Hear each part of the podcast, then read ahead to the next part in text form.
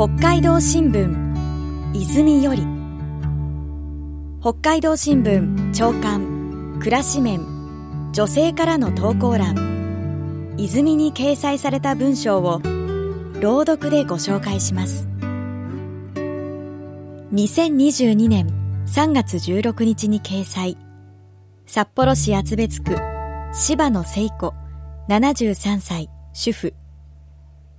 私の3月。3月は私の誕生月。小さい頃の誕生日はいつもひな祭りと同じメニューのちらし寿司お吸い物フルーツポンチと決まっていた。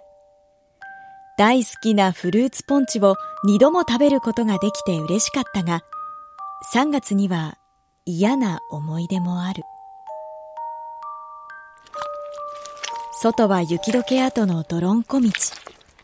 ようやく長靴から短靴の季節になったのに、すぐに汚れてしまう。昭和30年代、家の周りにはアスファルトの道路はなかった。中学高校時代もクラス替えや友達の転校、卒業式など寂しい別れがあって、3月はやっぱり好きになれなかった。やがて社会人となり結婚。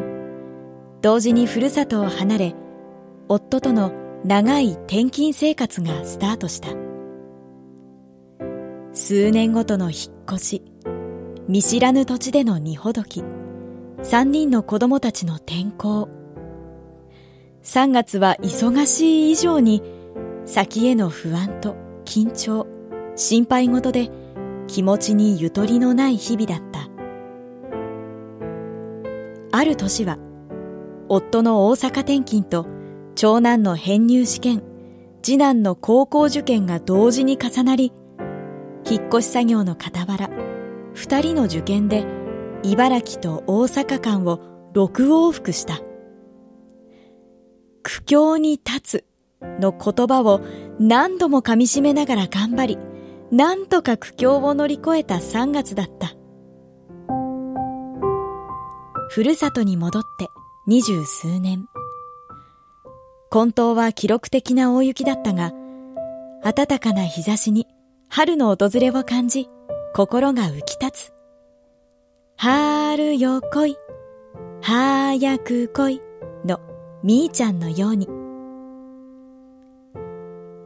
今は迷わず好きと言えるようになった私の3月。誕生日には久しぶりにフルーツポンチを作ってみようかな。